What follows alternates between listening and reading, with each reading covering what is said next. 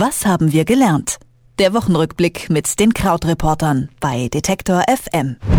Es ist Freitag, die Woche ist rum und bevor es geistig ins Wochenende geht, blicken wir jeden Freitag zurück auf das, was in der Woche wichtig war. Wir sprechen über die Debatten der Woche und was wir daraus gelernt haben. Und zwar mit dem Krautreporter Christian Fahrenbach. Hallo Christian. Hallo. Viele tausend Menschen sind diese Woche in Booten über das Mittelmeer nach Europa gekommen. Wegen des guten Wetters waren es viel mehr als in den Wochen vorher. Und während hier wieder alle über den Flüchtlingsdeal mit der Türkei sprechen, sterben viele, viele Menschen auf dem Meer. Ist da immer noch keine wirkliche Besserung in Sicht? Also direkt am Meer ähm, natürlich nicht so richtig im Moment. Vor allen Dingen, weil da einfach die Zahl der Menschen, die kommt, wieder so stark zunimmt. Denn dadurch, dass die Balkanroute zu ist, versuchen es jetzt wieder mehr Leute ja über Nordafrika. Und deshalb ist da, glaube ich, einfach keine Besserung dahingehend in Sicht, dass so viele es versuchen und die ähm, Hilfsorganisationen da einfach sehr, sehr viel zu tun haben, weil einfach die Boote, die es gibt, immer noch nicht sicher sind. Es sind eine ganze Menge Bilder unter anderem auch rumgegangen diese Woche. Auf Twitter konnte ich zum Beispiel einem Boot quasi beim Kentern zugucken mit Menschen darin. In Idomeni, wo gerade das große Lager geräumt wird, sieht es schrecklich aus. Und trotzdem habe ich das Gefühl, ändert sich halt auch an der Debatte nicht so viel. Warum sind die sterbenden Menschen, mal provokativ gefragt, der Öffentlichkeit so egal? Also meine Deutung von außen oder so die, die, die küchenpsychologische Deutung da wäre wahrscheinlich einfach, weil es inzwischen schon so lange dieses Thema gibt und weil, glaube ich, einfach sehr viele Menschen, Nutzer, Leser, wie auch immer, ähm, davon inzwischen so ein bisschen übersättigt sind und es nicht mehr so neu ist, diese Bilder zu sehen. Es gibt natürlich auch so einen Gewöhnungseffekt da und ich glaube, dass einfach dieses riesen Flüchtlingsthema für viele inzwischen so etwas ermüdend ist, was natürlich einfach furchtbar ist, denn die Zahlen steigen steigen ja weiter und es sind ja immer noch jeweils individuelle Menschenschicksale, die da betroffen sind. Und es ist einfach weiter krass, wenn man sich klar macht, dass das UN-Flüchtlingshilfswerk für 2016 zum Beispiel 1512 tote Flüchtlinge allein auf der Mittelmeerroute ausweist im Moment. Ein anderes Thema diese Woche, die Große Koalition hat sich in Brandenburg zu einer Klausurtagung getroffen. Da wollten sie inhaltlich arbeiten, wollten die Leitlinien für die Regierungsarbeit bis 2017 festlegen. Am Ende ist jetzt aber eigentlich nur das Integrationsgesetz, der Entwurf fürs Integrationsgesetz rausgekommen. Große Streitthemen, zum Beispiel Erbschaftssteuer, standen gar nicht erst auf der Tagesordnung. CSU-Chef Horst Seehofer war überhaupt nicht anwesend. Was lernen wir aus dieser Klausurtagung über den Zustand in dieser Koalition? dass es vielleicht gar nicht mehr so wahnsinnig viel gibt, was diese Regierung noch so zusammenhält. Oder dass es zumindest auch keine große Idee mehr jetzt für das letzte Jahr gibt. Also, ja, so wie du schon gesagt hast, ist, das ein Integrationsgesetz wurde beschlossen, aber das darüber hinausgehende Einwanderungsgesetz, also da geht es dann darum, nicht wie kann man die Leute, die schon bei uns sind, besser integrieren, sondern wie kann man sozusagen bessere oder nützlichere Einwanderer, falls man das so bewerten möchte, anziehen. Das wurde ganz ausgelassen. Die SPD wünscht sich das, die Union nicht so richtig.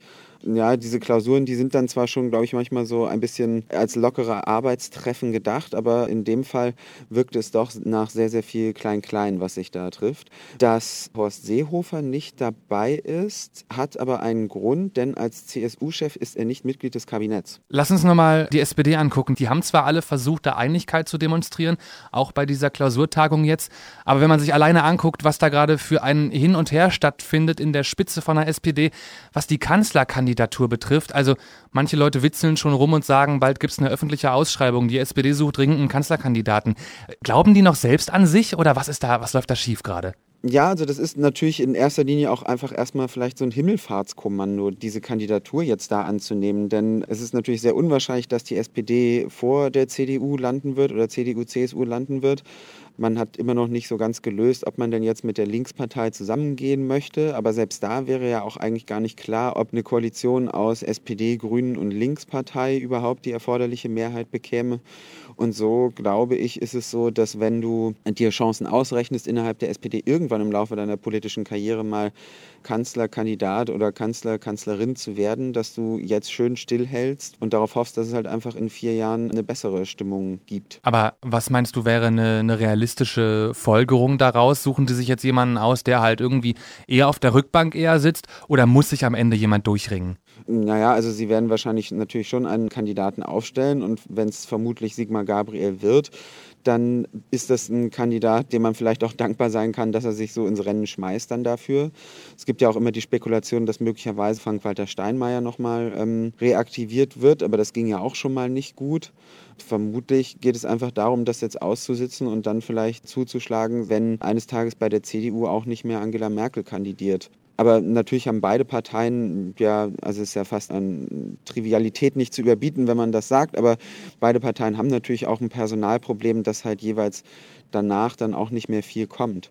Ähm, es wird ja immer gesagt, wenn man die Kandidaten jetzt durchgeht bei der SPD, dass äh, Olaf Scholz insgesamt ja auch als zu bürokratisch rüberkäme und auch kein Kanzlerformat hätte oder dass Kraft aus Nordrhein-Westfalen ja auch im Moment noch gar nicht will oder sie hat sich ja immer dagegen geäußert. Also da ist es auch einfach schwer, glaube ich, die Leute zu finden und insofern ist vielleicht so eine Suche per Stellenausschreibung dann doch die letzte Lösung, die möglich ist. Apropos Stellen, für mich der spannendste politische Tag diese Woche eigentlich der Montag in Österreich. Das war ja ein, ist ein abgelatschtes Wort, aber in dem Fall wirklich war Wahlkrimi. Sonntag eigentlich die Wahlen.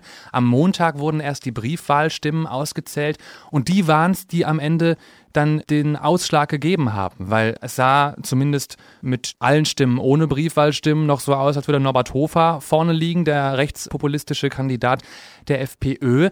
Aber die Prognosen sagten schon, na, es wird sehr eng, weil die äh, Briefwählerinnen und Briefwähler sehr wahrscheinlich eher in Richtung Alexander van der Bellen wählen werden, dem Kandidaten, der von den Grünen unterstützt worden ist. Und so ist es ja am Ende auch gekommen. Mit einer ganz knappen Mehrheit hat Alexander van der Bellen die Wahl gewonnen. Trotzdem hat fast genau die Hälfte der Österreicher einen Populisten gewählt. Was sagt denn das aus über die politische Lage in diesem Land?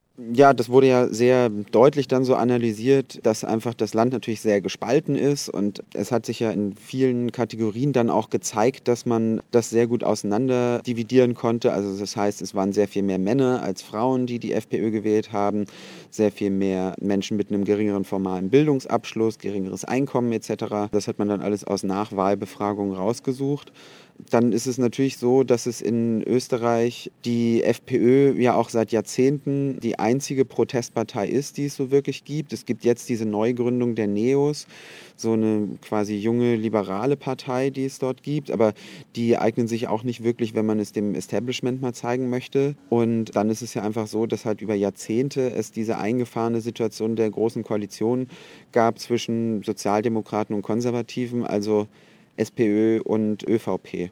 Was wir übrigens nicht gelernt haben, da war ähm, noch, warum die verdammt nochmal das am Montag erst ausgezählt haben. Ich habe da lang versucht, das rauszufinden und habe zwar die Gesetzesstelle im Bundespräsidentenwahlgesetz Österreichs gefunden, wo das erklärt wurde, dass das montags erst ausgezählt wird.